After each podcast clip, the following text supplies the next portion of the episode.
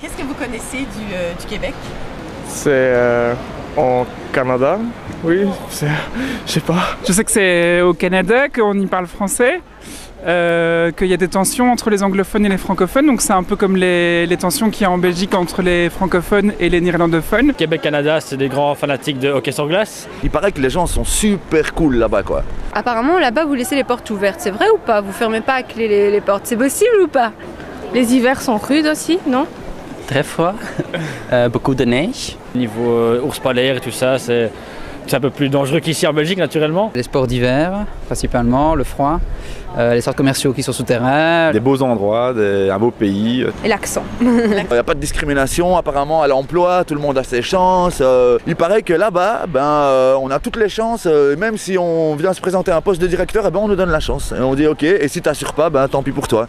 Au moins t'as eu ta chance, et ça je trouve que c'est fort. On m'a dit qu'au Canada c'est, c'est plus cool, c'est plus libre, euh, donc euh, c'est pour ça que j'aimerais bien une fois aller voir euh, comment ça se passe là-bas.